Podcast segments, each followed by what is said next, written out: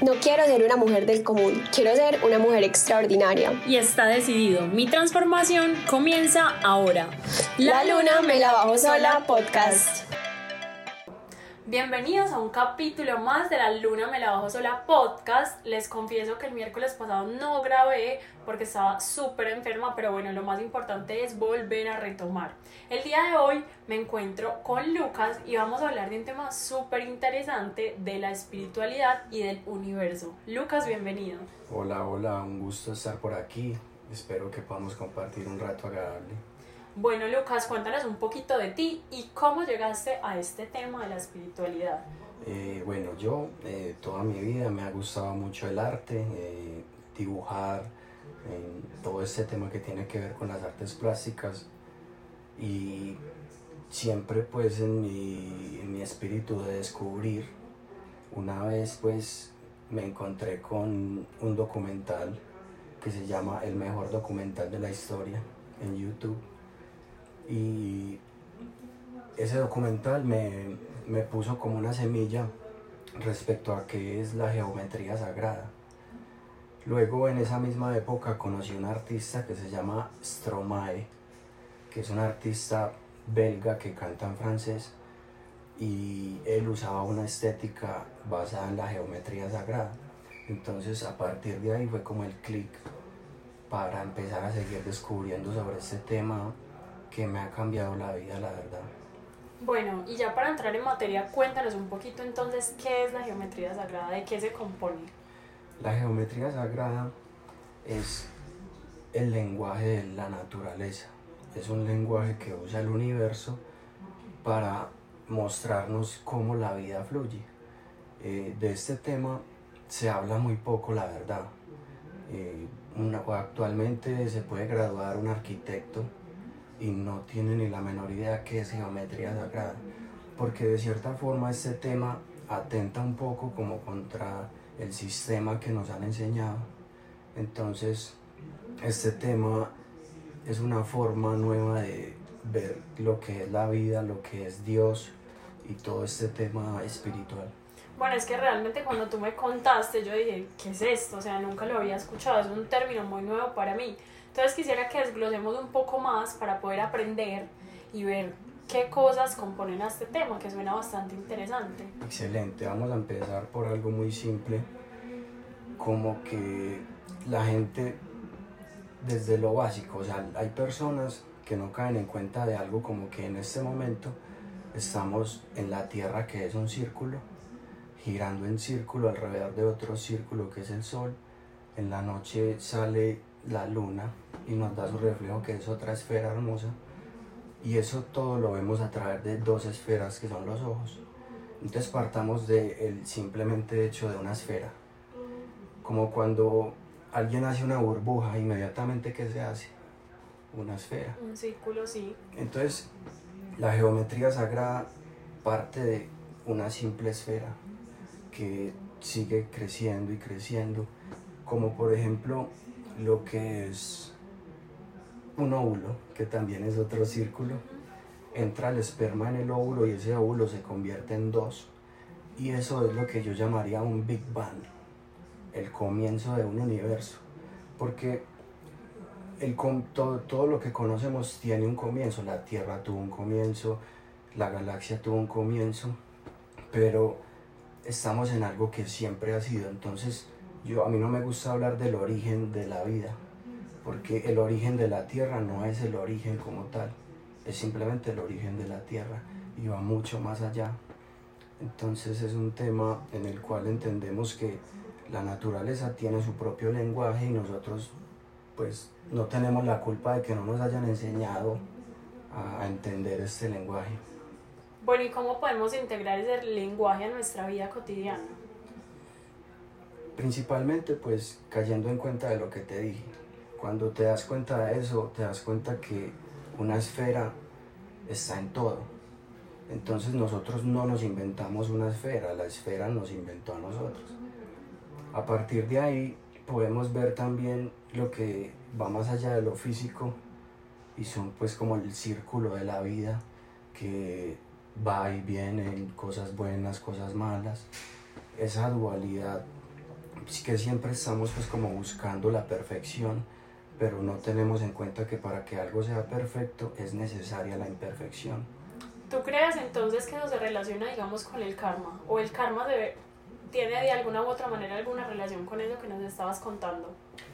El karma es muy difícil de entender porque si actuara como tú estás diciendo, una persona, pongamos un ejemplo, eh, este chico Popeye que trabajó con Pablo Escobar, que hizo tanto daño y se murió en un hospital acostado. Se supone que él debió haber muerto así también, pero entonces el karma va, más, va mucho más allá como de que si yo hago algo malo, entonces me va a pasar a mí también. Yo creo que todo esto va más desde la intención, desde la mentalidad, desde qué son las cosas que atraes para tu vida. Bueno, hablemos un poquito de eso. ¿Cómo podemos integrarlo en nuestra vida? Porque ahorita se habla mucho de la ley de la atracción, de la manifestación, de todo este tema, pero obviamente es difícil, digamos, creerlo e integrarlo en la vida. Exacto.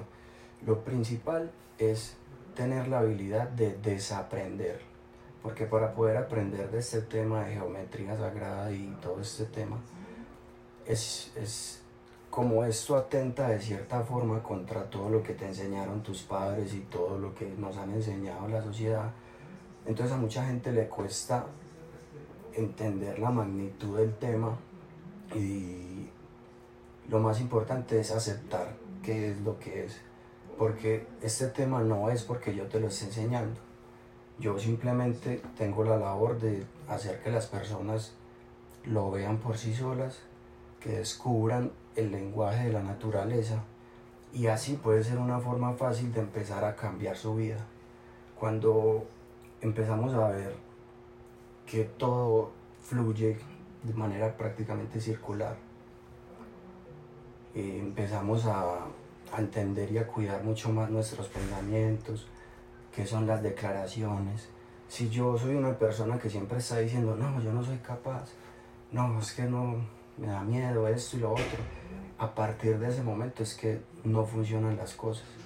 Entonces lo primero es aprender a cuidar lo que pensamos, exacto, lo que pensamos y lo que declaramos y empezar a darle la oportunidad a esos pensamientos que son buenos, así sea fingiendo entre comillas, como que si usted es una persona que nunca ha podido ir al gimnasio, empiece a pensar que va a ir, empiece a pensar que, a declarar hoy voy a ir y todo este tipo de proceso que es un proceso difícil, llegar al punto en el que ya se vuelve normal. ¿Cómo llevar eso de la práctica a la acción? O sea, de declarar a hacerlo. Lo principal es que es un tema difícil, pero lo principal es declararlo. A partir de ahí tenés que tener la intención y declararlo con intención, porque obviamente pues yo puedo decir, no, es que yo voy a empezar al gimnasio, pero si no está la intención de verdad dentro de tu corazón, te estás engañando a ti mismo. Entonces usted puede engañar a cualquiera, usted puede decirle a sus amigos, ah, no, ya voy a ir al gimnasio y, y no ir, pero usted jamás se puede esconder de usted mismo. Entonces lo importante es si lo estoy empezando a pensar y a declarar, entonces mis acciones tienen que demostrarlo. Exacto, tiene mucho sentido. Lucas, hay otro tema y es que muchas veces buscamos, digamos, el amor y la aceptación afuera y realmente está dentro. ¿Cómo se relaciona esto con la geometría sagrada? Hay una ley que dice que como arriba es abajo y como abajo es arriba, o puede aplicarse también en como adentro es afuera y como afuera es adentro. Entonces la mayoría de personas se mantienen buscando el amor, buscando en, en terceros lo que principalmente tenemos que buscar dentro. Cuando yo aprendo a quererme a mí mismo, es más fácil poder compartir el amor con las demás personas. Entonces, el amor propio es yo creo que la principal búsqueda que deberían tener las personas antes de encontrar una pareja, antes de buscar casarse, porque si yo me caso sin amor propio me voy a volver una persona dependiente emocional. Y es la mayoría de los casos que se presentan. Gente que, que por ese miedo o a descubrirse a sí mismo, a definir sus propios propósitos, eh, se refugian en las parejas o en las personas que lo rodean y dejan a un lado el, el autodescubrimiento y toda esa parte que es eh, conocerse a sí mismo. Si yo, pues que si, si yo te pregunto a ti qué quieres ser en la vida, tú sepas responderlo seguro. Eso me parece fundamental. Bueno, ¿y cómo ha sido ese proceso de tu autoconocimiento? Em, es difícil porque obviamente yo sé de lo que estás diciendo que muchas veces nosotros ya sabemos qué es lo que tenemos que hacer, pero aún así no lo hacemos. Pero si estás intencionado, todo va a ir cambiando paso a paso. Es importante también tener en cuenta el proceso, que no podemos pretender como que, ah, entonces yo ya sé de geometría sagrada, entonces yo ya, entonces soy muy espiritual y todas esas cosas. Me parece que primero hay que vivir un proceso de, como te digo, desaprender muchas cosas para poder darle entrada a todo este nuevo conocimiento que nos va a dar una perspectiva mucho más amplia de lo que es la vida. Entonces, ya que nos decías eso, sí es muy importante porque realmente uno siempre busca afuera, uno siempre busca afuera, pero cómo conectar con ese, no sé, digamos ese yo interior que todos tenemos, porque eso se habla mucho, pero es muy difícil, digamos, llevarlo a la realidad. Sí, te entiendo. Es difícil, pero, o sea, yo puedo ir a buscar terapias, yo puedo ir a psicólogos, yo puedo ir a cualquier parte a buscar la ayuda pero si no tienes la intención desde adentro de que eres tú el que gobierna tu vida, el que toma las decisiones, el que respeta la palabra, porque las decisiones se apoyan es en el poder de la palabra. Supongamos, yo quiero dejar un vicio X, fumar por ejemplo. Yo puedo ir a donde quiera a que me ayuden a dejar el cigarro o lo que fumes y si dentro de vos no está la verdadera intención, jamás vas a dejar el cigarro o lo que sea. Yo una vez, yo consumo marihuana y quise desprenderme de eso hace un tiempo. Y la única forma que me funcionó es el poder de la palabra. Simplemente decidí no seguir fumando y como yo soy un hombre de palabra, no lo voy a hacer, pero no porque me den consejos ni nada, sino que es mi palabra yo respeto mi palabra y a través de eso es que se pueden lograr las cosas. Si usted es una persona obesa y quiere ir al gimnasio, la única forma es si usted respete su palabra y va a ir al gimnasio porque si no más te estás fallando a ti mismo.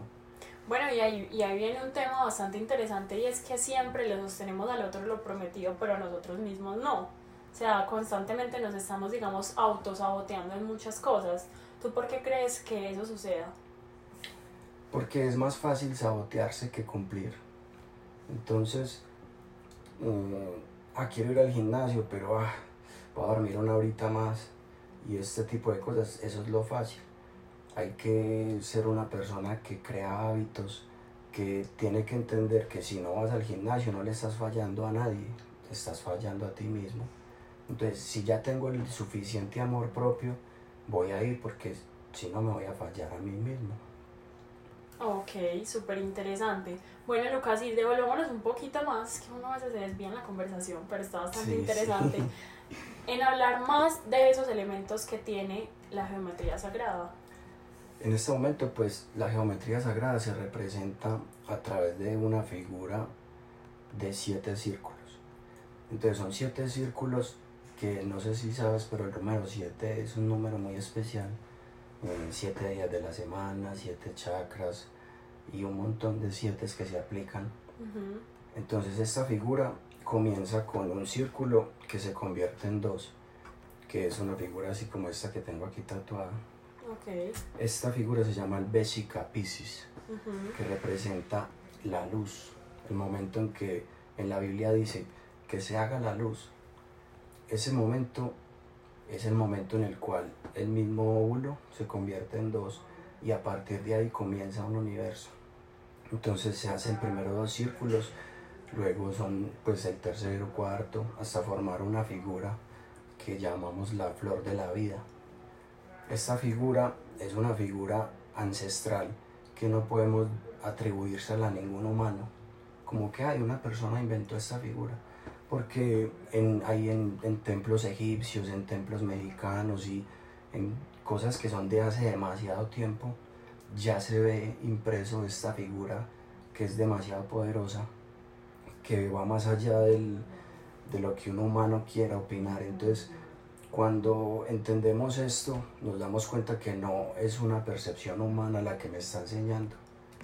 Entonces, la naturaleza tiene su lenguaje y habla a través de círculos. Esto podemos llevarlo muy literal o podemos llevarlo también de una forma abstracta. Si es literal, es este, esta figura que te digo. Y si es abstracto, pues es una forma de ver cómo todo fluye y, siempre va como en una espiral. Sube y baja, momentos buenos, momentos malos, alegrías, tristezas. Que es estúpido huir de la tristeza. Simplemente, si estás en un momento triste, acéptalo y date cuenta que eso también pasará porque el tiempo sigue avanzando y ya es tu decisión si quieres quedarte dentro de esa tristeza o seguir avanzando, porque el mundo no va a cambiar, sea cual sea la decisión. ¿Y cómo afrontas tú una tristeza? Difícil, porque no sé si me he sentido demasiado triste. Personalmente, no me he enfrentado todavía como al dolor de la muerte, que me parece que puede ser como Lo una de las difícil. tristezas más increíbles. Gracias a Dios pues tengo a mis padres y como a mis primeros círculos de personas y no, y, y no te puedo hablar tanto de ese tema porque no lo conozco. No lo has vivido. No conozco ese dolor, entonces no sé si es un privilegio, pero también acepto que en algún momento tendrá que llegar. Pero pienso que al tener este conocimiento de que por más que huya, en algún momento eso va a pasar, es como una forma de tener cierta aceptación de que la vida nos regala alegría y también hay que aceptar el momento en que tengamos que enfrentar la tristeza. Bueno, Lucas, ¿y tú cómo integras esos elementos de la geometría sagrada en ti? O sea, ¿qué cambió en ti? ¿Cómo era Lucas antes y después de descubrir todo este tema? El Lucas de antes totalizaba muchas cosas. Eh, supongamos pues la religión y todo este, toda esta perspectiva espiritual que Dios, que esto y pues muchas cosas las totalizaba. Y a partir de este pensamiento dejé de totalizar. Y acepté que o sea es necesario la existencia de los dos lados. Yo no puedo pretender buscar ser el más bueno del mundo porque somos personas que también convivimos con lo malo. Entonces, las personas que se mantienen huyendo o mostrándose en que son demasiado bondadosas, que no pecan, que no quiebran un plato, son las personas que probablemente son más solapadas, que creen que porque no los están viendo entonces, entonces van a la iglesia, oran y en la casa hacen conductas y cosas que van en contra de lo que se supone que fue a aprender. Entonces me parece que, que estamos en una constante pues como entre el bien, lo bueno, lo malo y así podemos ir aprendiendo, aceptando que si queremos ser buenos primero hay que enfrentar lo malo. Bueno, ahí nos estabas contando luego el Lucas después de conocer todos estos temas. Ah, bueno, entonces yo cuando ya, cuando mi mente se expandió de esa forma, yo ya entonces dejé de totalizar todo, lo que era Dios, lo que era lo bueno, lo, lo que es perfecto, y me di cuenta lo que es la verdad. Todos estamos buscando la verdad, pero tenemos que aceptar que lo que tú consideras que es verdad, o lo que yo considere que es verdad, es verdad, pero también es mentira. Entonces, lo único que cambia es el que opina. Por ejemplo, tú dices que estás haciendo algo y de la forma que lo estás haciendo es verdad, pero puede que otra persona desde otra perspectiva esté viendo lo mismo que estás haciendo, pero le parezca que es mentira. Aquí es de respetar puntos de vista, creería yo. Exacto. Bueno, ¿y cómo entra el concepto de la felicidad en todo esto? La felicidad yo la vería como que no podemos pretender ser solo felices. Hay que aceptar el otro lado que te digo que también existe. Entonces las personas más felices no creo que sean las personas que no estén tristes nunca, sino que aceptan la tristeza, viven su duelo como lo tengan que vivir, pero pues asimismo también aceptan los momentos felices y se sienten agradados con eso. Entonces es tener el equilibrio en que para ser demasiado felices también hay que aceptar que hay momentos tristes. Es decir, prácticamente hay una dualidad en todo entonces. Eso, de lo que quieras ver. No puede existir arriba sin abajo. Porque si yo digo, ay, voy para arriba, pero arriba de qué, si no hay abajo. Entonces voy a ser feliz, pero tenés que aceptar que también está al otro lado. Sí, porque si no existiera la tristeza, pues no llamaríamos felicidad lo que supuestamente es felicidad. Bueno, y acá entra un tema muy interesante que me gustaría conocer y es saber cómo es la sexualidad o cómo se ve la sexualidad desde este concepto. Es muy interesante, bastante. Lo principal es entender que hay energía, o sea, somos energía full que está simplemente materializada en lo físico. Entonces, hay personas que, que lo ven muy libre, por ejemplo, tener relaciones sexuales y compartir sus fluidos y su energía. Y eso está bien, ellos tienen esa verdad. Habemos otras personas que tenemos como un poco más de respeto con ese tema, porque como vamos avanzando en el camino de la búsqueda del amor propio, cuando yo tengo el suficiente amor propio, la pienso dos veces a la hora de compartir mi energía sexual, porque yo quiero que mi energía sexual fluya en armonía con otro ser que también me comparta este mismo, esta misma energía.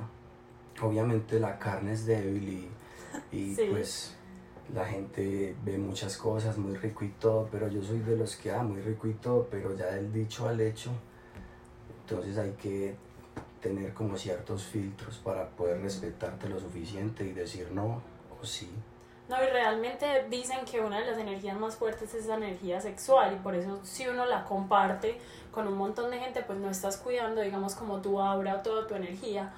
¿Tú cómo identificas la energía de otra persona? Digamos, en ese sentido, ¿cómo sabes de que quieres compartir esa energía sexual que es tan poderosa con otro ser del universo? Yo creo que a través de dos hermosas esferas que son los ojos. Yo creo que en los ojos está un lenguaje que va más allá de las palabras. Esto me parece que es lo principal, el besar con los ojos. Ahí empieza todo. Ya a partir de ahí, pues ya la conexión y, y las palabras, la forma de ser, eso ya entra también, pero el momento inicial me parece que está ahí en la mirada. Muy interesante, me gustó ese concepto, besar con los ojos, bueno, no, lo vamos a profundizar más. Lucas, y hablando de esto también hay energía, o sea, yo siento que uno vibra con las energías de otra persona, ya no hablando sexualmente, sino en la cotidianidad. Hay personas que tú conoces y tú dices, Dios mío, qué energía tan pesada. O hay personas que uno conoce y dice, qué energía tan bonita. ¿Eso en qué va? Yo creería que volvería a lo mismo eh, cuando tú saludas a una persona y no te mira a los ojos, es como que, uy, pues a mí me hacen eso y para mí es un irrespeto muy grande. Porque es como una forma de, como que, ah, no me interesa o quién sos, pues en cambio cuando una persona te saluda, te regala una sonrisa y te mira a los ojos, ¿cómo estás? Yo creo que eso es un punto inicial para empezar a, a ver la energía de otra persona todos tenemos nuestros duelos, todos cargamos con, con tristezas, con duelos que nos duelen demasiado que nadie sabe. Entonces, por un lado, ponerse en la posición del otro. Si yo veo que alguien está mala clase o, o tiene una energía muy densa, pues yo trataría de no compartir eso, sino antes acercarme y romper un poco y tratar de brindarle buena energía en vez de que él me brinde a mí mala energía. ¿Y cómo podemos cuidar nuestra energía? Por un lado, pues respetando la energía de los demás, aceptando que hay veces vibramos alto, otras veces estamos afligidos Entonces, respetando eso, respetando que si esta persona no está bien, pues dejémoslo ahí. Eso, eso puede que no signifique que sea una persona mala clase. Está en un momento mal y me reflejo esa energía. Pero como yo ya estoy en un nivel en el que no me dejo afectar por eso, entonces yo simplemente me hago a un lado o trato de transmitirle mi buena energía. Si vemos que no funciona, simplemente nos desprendemos de eso.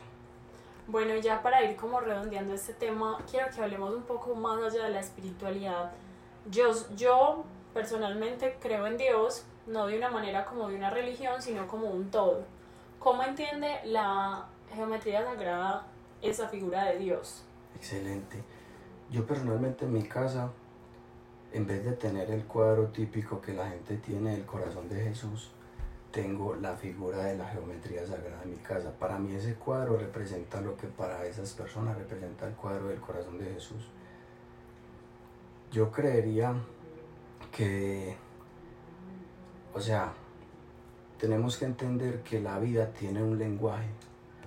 Entonces, la gente habla de Dios, pero porque en la iglesia o así en su cultura, o escucharon al pastor hablando de Dios, pero cuando conoces a Dios con el lenguaje de la naturaleza, te das cuenta que estás creyendo en algo irrefutable, porque vos puedes contradecir al pastor que te está vendiendo una idea, pero yo cómo voy a contradecir que el sol es una esfera, si son cosas que no es porque yo lo diga, sino que hay cosas que son lo que son. Entonces cuando yo entiendo que es la naturaleza la que me está hablando y no una persona, ¿a quién le vas a refutar? Por eso yo hablo de este tema así tan seguro, porque de una u otra forma pues no soy yo el que lo está hablando. Las personas que se sientan identificadas pues bien, y los que no, pues sigan en su verdad, que también está muy bien.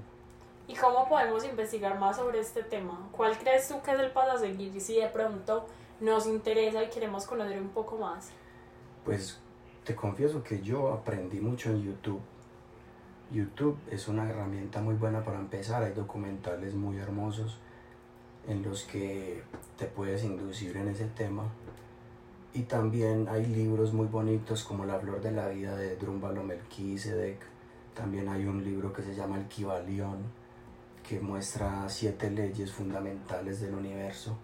El Kibalión es como un libro que es la Biblia no de la tierra, sino del universo, que muestra siete leyes que se aplican en cualquier escala. Una de esas leyes es, la primera ley dice que es el mentalismo, que dice que todo es mental. Okay. Hay otra ley que se llama correspondencia, polaridad, vibración, eh, causa y efecto, generación. Y todas estas leyes te muestran como que hay ciertos patrones que van más allá de lo que pueda opinar una persona. Son leyes que rigen el universo, crea usted o no. Ok, son cosas como muy generales. Eso. Bueno, ahí tenemos esas herramientas para buscar un poco más, porque obviamente es un tema muy denso que uno va, digamos, encontrándole sentido en la medida que lo va aprendiendo. Exacto, por eso es que de ese tema yo no lo puedo enseñar. Cada quien lo tiene que descubrir y el que no esté abierto para eso pues puede seguir con su verdad. Porque ya cuando yo entiendo este tema me doy cuenta que no hay verdad absoluta. Todos estamos en búsqueda de la verdad y todos tenemos la razón y todos estamos equivocados. Tienes toda la... Bueno, ya no, ya no damos la razón. Sí, es válido tu punto de vista. Es difícil. para verlo así. Sí, exacto, porque sí hemos crecido y yo creo que eso va muy cultural, pues va muy de la mano de la cultura con la que hemos crecido, en la que, como tú decías, totalizamos todo, cuando realmente hay eh, una fuerza o esa energía que es cíclica, como le hablábamos contigo. Lucas, ¿y cómo te podemos encontrar en Instagram? De pronto ver otro lado tuyo que no sea este tema, sino más el lado artístico. Yo en realidad soy ese artista plástico, diseñador gráfico y cuando descubrí el tema de la geometría sagrada, yo pues mi arte pasó a otro nivel. Y yo como artista me llamo Locos Lucas. Con en C, Instagram. Con C y Z al final las dos. Locos con C y Z y Lucas con C y Z. Entonces ya para cerrar, ¿sientes que esto influenció directamente en tu trabajo? Demasiado, es que cuando, como dice Einstein, cuando una mente se abre, ya no puede volver a su tamaño original. No, ya con esta frase nos despedimos. Lucas, muchas gracias por acompañarnos, por sembrar, digamos, esta duda que realmente yo creo que nos expande un poco la mente y ver otros horizontes también es válido, ¿por qué no? Los invito, los invito para que ustedes mismos descubran lo que yo les estoy diciendo, no se queden con mi opinión, que mi opinión es una opinión humana. Descúbranlo ustedes, que cuando se den cuenta de esto, su vida también va a cambiar. Bueno, nos vemos en otro capítulo y recuerden, la luna me la bajo sola.